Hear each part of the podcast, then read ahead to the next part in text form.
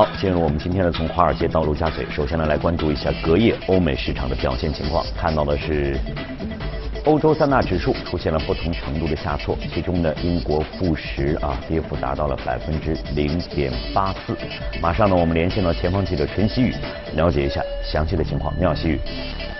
好的，主持人。受到贸易紧张局势加剧的拖累，周三欧洲股市全线下挫。截至收盘，英国富时一百指数跌幅最大，德国 DAX 指数、法国三百指数和欧洲斯托克六百指数跌幅次之，法国凯克斯林指数跌幅最小。板块方面，银行股和矿业股跌幅居前，防御性板块跌幅较小。日内，欧洲央行发布了金融稳定报告，称尽管低利率有益于整体经济，但是也要注意到中期内可能存在更多的风险，将会导致对金融稳定性的挑战。第一，低利率具有连锁效应，使投资者更难从中获得收益，这迫使投资者在受到严格监管的银行业之外，寻求其他投资的回报和收益。第二，如果市场出现了大幅下滑，包括对冲基金在内的高杠杆资本将会抛售资产，使得金融不稳定性急剧恶化。英国方面选战正酣。周三，英国首相约翰逊承诺将国民医疗保险缴纳的收入门槛从八千六百三十二英镑提高至一万两千英镑，意在惠及低收入的工作人群。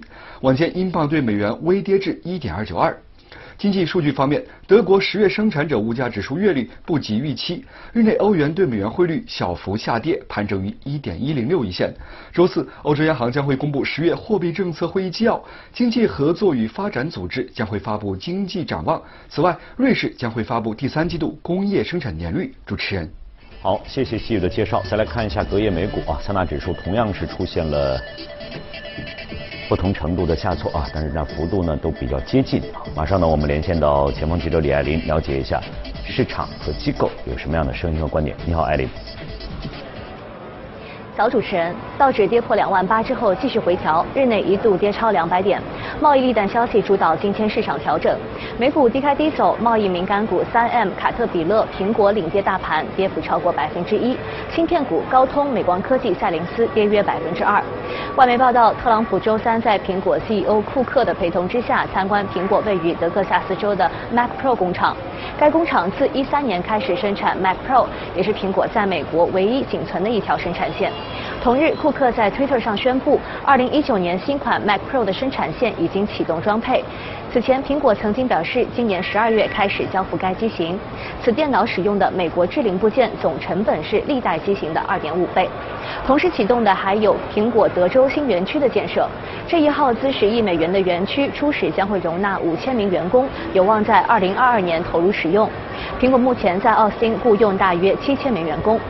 午后，美联储十月议息纪要出炉。当月会议上，联储官员做出了年内第三次降息的决议。纪要显示，多数委员认为利率在十月之后得到良好调试，足以支撑经济温和扩张，巩固就业市场，促使通胀趋向百分之二的目标。他们普遍认为利率很可能在现水平维持一段时间，除非经济环境发生重大改变，以至于联储需要重新评估经济前景。但他们否决了负利率的选项。这份纪要与近几周包括鲍威尔在内的联储官员公开表态一致。华尔街人士表示，十月降息之后，降息和加息的门槛都有见提高，认为贸易局势会是未来货币政策的重要考量。主持人，好的。感谢李爱玲的介绍。在了解了隔夜的欧美市场之后呢，马上呢来开始我们今天的话题。我们今天和高文龙先生共同来关注一下阿里。感觉近期好像，比如说鲍威尔也说了，我我我在年内降息的可能性 也基本没有了。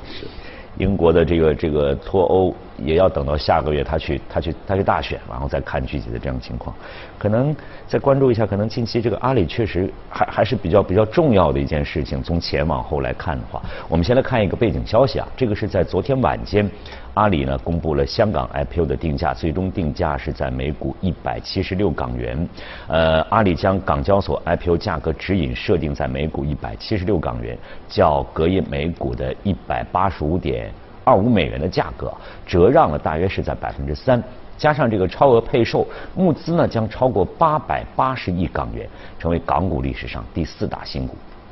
阿里巴巴方面表示，在确定发售价时，综合考虑了美国存托股十九号的收市价等因素。经香港联交所批准后，阿里巴巴预计将于十月二十六号开始在联交所主板上市交易，股份代号为九九八八。阿里巴巴集团通过本次全球发售募集资金总额预计约八百八十亿港元。此外，根据集团向国际承销商售出的超额配股权，最多还可以额外发行七千五百万股股份。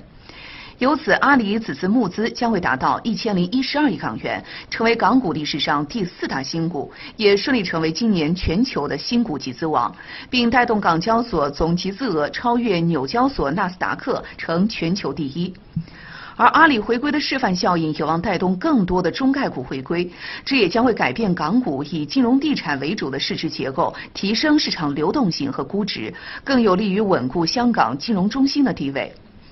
此外，从2014年赴美上市前，阿里就已经成了多家外资行聚焦的大户。在众多外资中，瑞信可谓是从与阿里的合作中斩获最多的外资行。除了今年陪跑港交所之外，瑞信自2012年以来牵头主导阿里超过25项境外并购与融资交易，涉及金额超过一千亿美元。此次阿里港交所上市，市场预期阿里短期将会有百分之十的上升空间，而中长期来看更加具备翻倍的空间。由此看来，瑞信无疑成为此次阿里港交所上市的最大赢家。好，呃，回到我们演播室啊，这个片子呢也简单介绍了一下大概的一个背景的情况。在我的记忆当中，阿里曾经最初是想到香港去上市，是的，但是因为某些这个它的 IPO 的一些规定。他才跑到了这个纽交所去去做这个东西。对，啊啊啊！当时的这个这，那那么再来看这次的这个背景情况，应该怎么来来来了解它？嗯，其实阿里这个回归呃香港，回归港股啊，我们来看的话，其实从过去来讲的话，有三个阶段。嗯嗯。第一个阶段呢，应该说是从二零零七到二零一二年的这个时间，因为那个时候阿里的 B to B 业务其实就已经是在港股上市的这么一个公司了。嗯嗯。只不过由于二零零八年。年二零零九年的金融危机，当时造成了整体的这个港股的大幅的下挫。同时那个时候我们知道，那个时候的淘宝还没有完全的这个盈利，所以当时造成了股价的大幅的这个下跌，有两千亿的这个港元跌的大概就只剩百分之十几了。所以在二零一二年的时候，啊，马云就把整个的这个阿里在港股来进行了一个私有化，这个是它的这个第一阶段。第二阶段呢是寻求整体化的这个上市的这个阶段，也就是说从二零一二年到二零一四年。这个期间，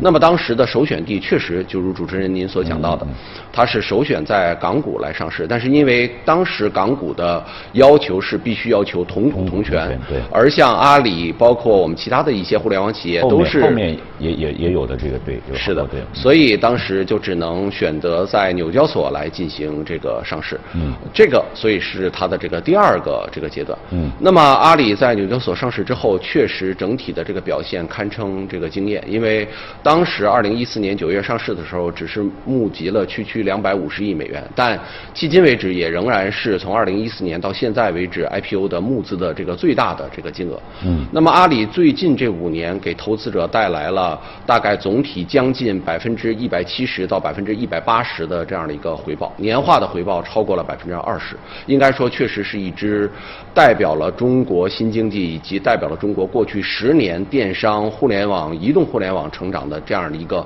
非常有代表性的这样的一个个股。嗯。那么现在选择回归香港市场，正如刚才的短片所介绍的，那么这一次的募资呢是八百八十亿港元。如果加上这个超额配售的这一部分的话，那么应该超过一千亿港币。这应该说是港股历史上第三大的这个 IPO，也是近年来最大的这样的一个 IPO 啊。嗯。所以大概是这样的一个整体的历程。而且这个这加上这个我们现在这个这个呃港交所的 IPO 的规则又发生了比较大的变化。是。然后我们后面又看到了这个小米的雷军，包括美团，都是因为这个现规规规则的变化。那么阿里也是应该是是是就很理所当然的。是。那么那么就可以回来了。但是我。这个它的这个 IPO，我马上想到这两天大家还有一一件大事，就是 IPO 的这个事儿，就是这个沙特阿美。嗯。呃，大家在说沙特阿美它缺钱吗？它它它它它区区它也就是百分之五，记忆当中好像也就两百两百多亿多亿美元的这样一个 IPO。那么大家说它到底是是不缺钱？但是很多人认为它并不是缺钱，它可能更多的它的国内的改革也好，包括它更多的想吸引更多的一些人参与到其中这样也好。那么现在我想问，阿里是否有急切的融资的需求？他在这个时点的选择，我觉得他应该也不是要。缺着区区的这这这些钱，应该更有其他的一些目的在里面吧？确实是啊，我觉得这个问题啊是非常好的一个问题。就是我们仅从阿里的第三季度的这个财报上来看的话。啊，可以非常直白的回答这个问题，就是阿里肯定是不缺钱的，差钱的啊，肯定是不缺钱的。对，因为阿里从三季报的这个财报来看，它是一个营收超过一千一百九十亿呃人民币的这样的一个巨头的这个公司。它又有一个新的记录。是的，是的，这个这个记录可能是每年以 百分之多少的这样的一个速度来增长，确实是非常恐怖的一个。那么扣非之后的这样的一个净利润也达到了三百二十亿。呃，整体的这个现金，那么更是现金及现金等价物有两千三百亿的现金在手，所以，呃，从阿里的财报上来看的话，它明显是一个不缺钱的这个公司。嗯。那么，为什么阿里选择在这样的一个时点还来在港股来进行回归，来进行第二次的这样的一个 IPO 呢？那我们认为有几点原因，就第一点原因，首先，它这是一个未雨绸缪的一个战略性的一个布局，因为考虑到一些。非市场的一些因素，包括地缘政治的一些因素，那么布局东南亚以及布局港股市场。这是阿里现在下一步扩张的一个非常重点的这样的一个一步。那么我们其实也看到了很多的优质的这个公司都选择在两地甚至三地来进行这个布局。比如说前两天我们知道在美股以及在港股都有上市的百济神州啊，发布了一个新药，对吧？这个也是我们看到这些优秀公司现在所采用的一些这个措施。那么也不乏在港股以及在我们。A 股也都进行双重上市的这样的一些这个公司，所以阿里作为中国移动互联网、作为电商的一个领头羊，它有这样的一个需求也并不这个奇怪，这是一点。第二一点，我们所讲到的未雨绸缪，就是我们看到，其实，在电商这个我们已经称之为红海的这个行业里面，它的竞争是非常激烈的。在我们的访谈之前，我们看到了拼多多刚爆出了今天的这个财报，尽管下跌了百分之二十，确实是当天就被砍掉了一百亿美元的这样的一个市值，但是我们可不能够否认的是，它发展的速度是极其快速的。比如说，刚才短片中所报道的拼多多的年度的活跃的这个人数已经突破了五亿。我们大家之前所熟悉的说三亿人都用的拼多多，可能这句广告词要改一改了。它它它它已经不单单是在这个更低端的这个市场，它现在已经开始要要抢占其他的它以前没涉足过的这个地方。确实是啊。所以说，从这个月度或者说是年度的这样的一个活跃的用户数上来讲的话，拼多多已经超越了京东。京东现在就来。进攻阿里的第一的这样的一个宝座，所以阿里也有未雨绸缪，在资本市场上更多融资，为未来在进行进一步的竞争的升级白热化来做一些整体的这样的一个这个准备。所以我觉得从这两点上来讲的话，阿里确实是现在做 IPO 也是一个好的时点，应该是一个比较好的战略布局的时点。如果再往后。有可能就就晚了，是这样。另外还有一点，我我可能关注到，包括这个是我们可以探讨和文龙，就是在阿里的在这个美国的这个这样一个上市之后呢，大家也把它就是可能当地会把它更多的跟这个呃亚马逊去做一个比较，就是到底是电商到底谁是当时的呃当地的就是在纽交所的这样一个龙头会有比，这个也我我不知道文龙怎么来看待它和亚马逊的之间的这个。这个争夺应该是这个，我们可能还是要回归到阿里现在的这个主营的这个业务。我们现在来看的话，就是阿里的整体的这个股价，在美国的这个股价收盘价应该是一百八十五元，呃，一百八十五美元左右啊。市值呢，将近是四千八百亿美元的市值，折合成如果折合成这次港元的这个 IPO，那么大概将近是一个四万亿的一个庞然大物啊，确实是这样。但是如果我们拆开阿里的细分的这个财报来看的话，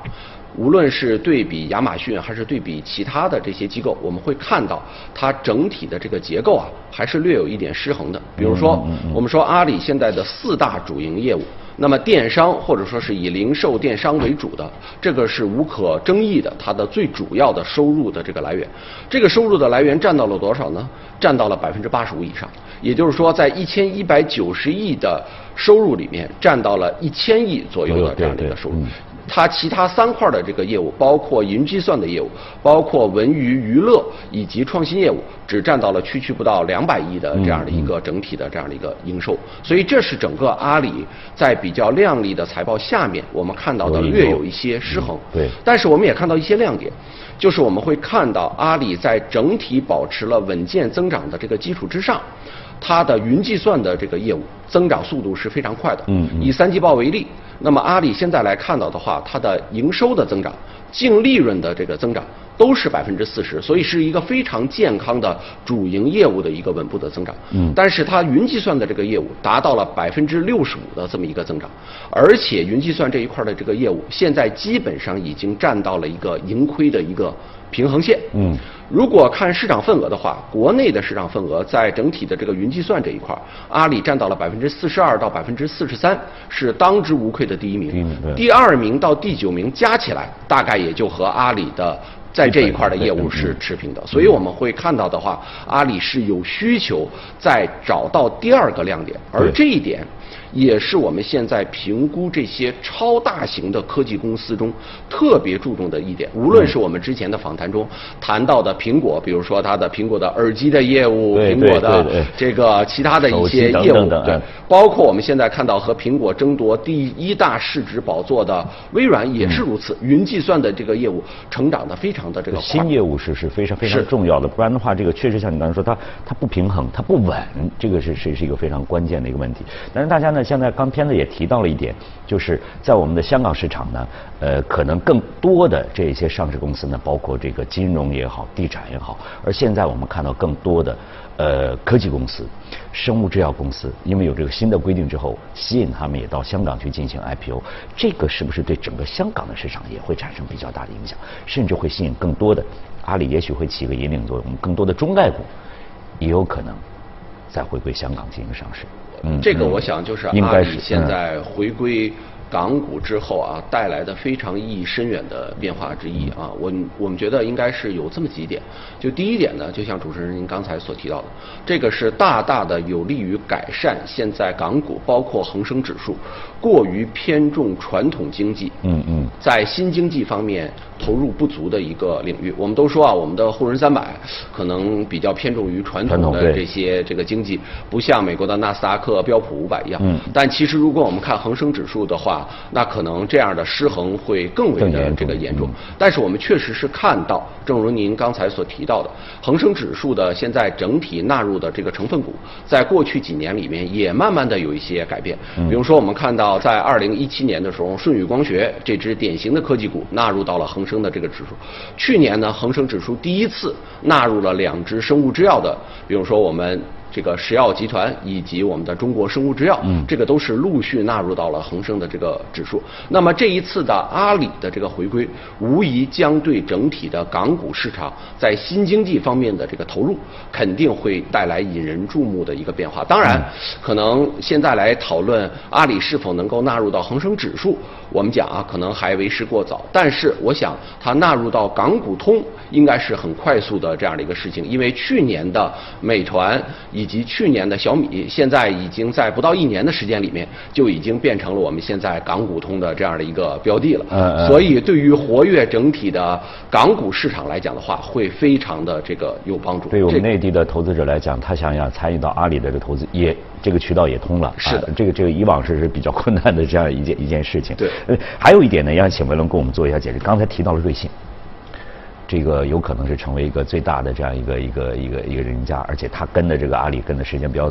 久，参与的这些次数也比比较多一些。那么我们怎么来看待这些承销商，看待他们在这个市场当中的这样一个作用？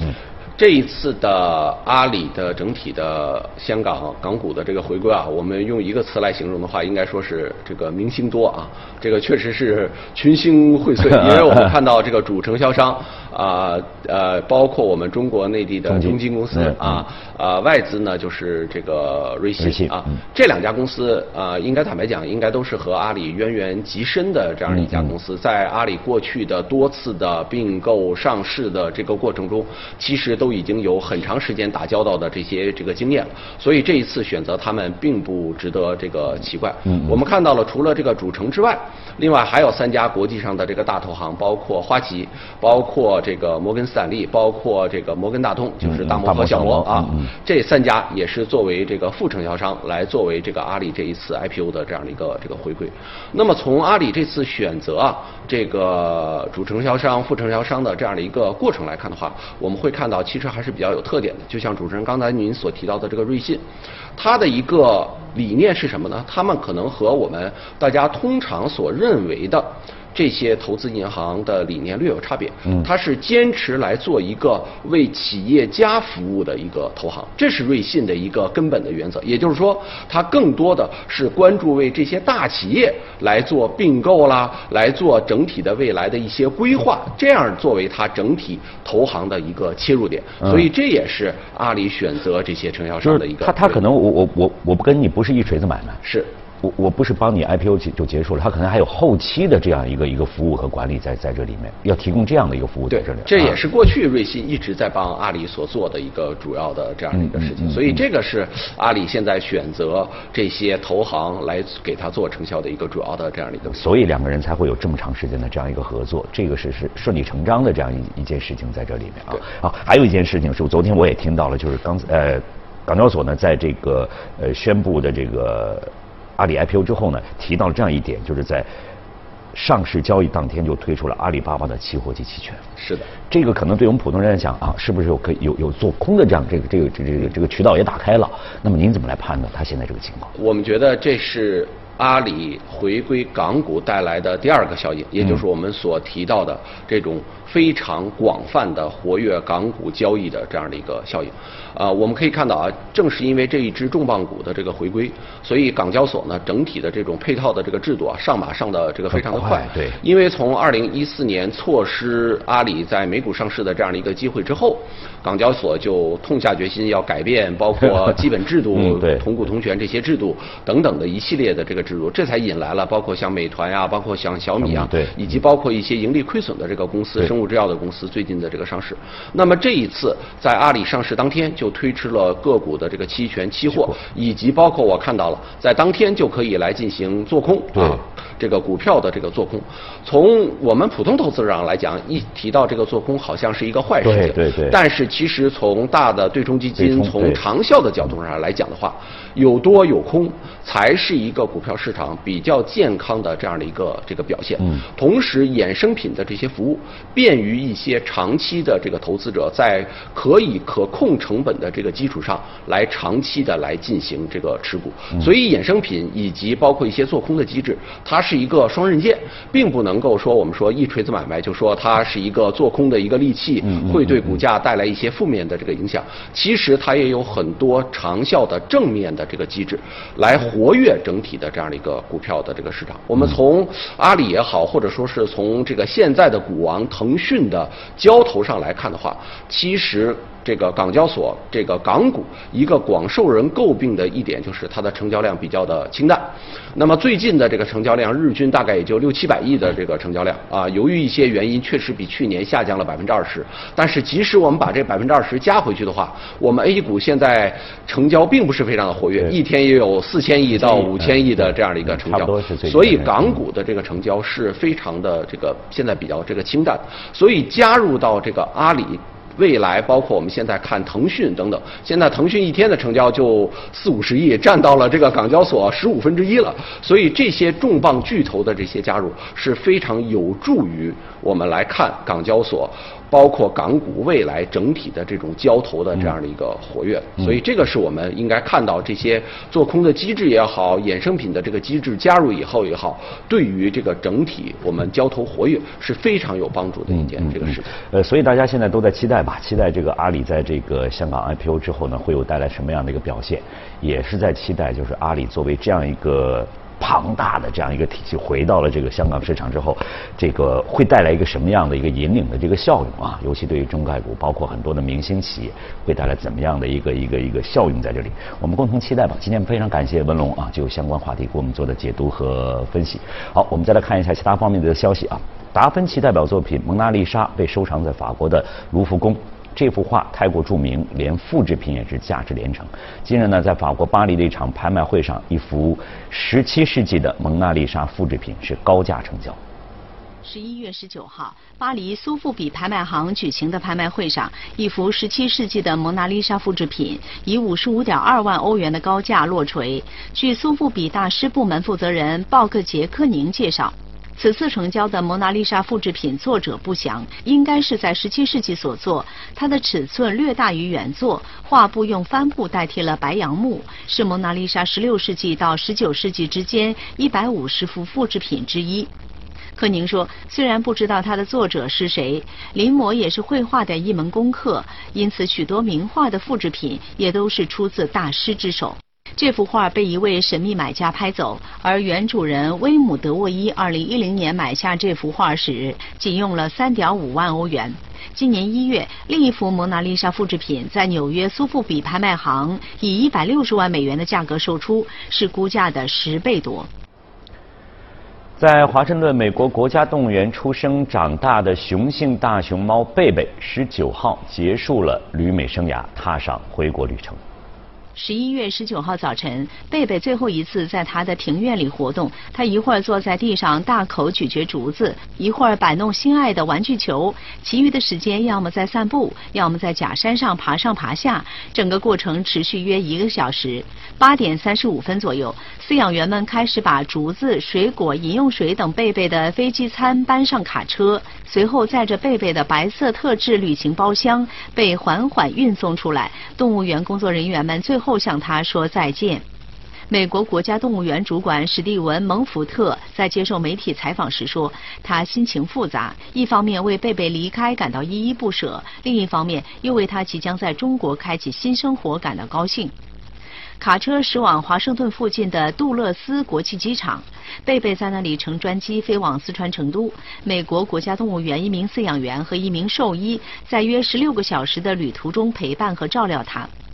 按照美国国家动物园和中国野生动物保护协会之间的大熊猫繁育协议，在美国出生的大熊猫将在四岁时回中国。贝贝出生于2015年，今年8月22号满四周岁。贝贝走后，美国国家动物园大熊猫馆还剩下他的爸爸天天和妈妈美香。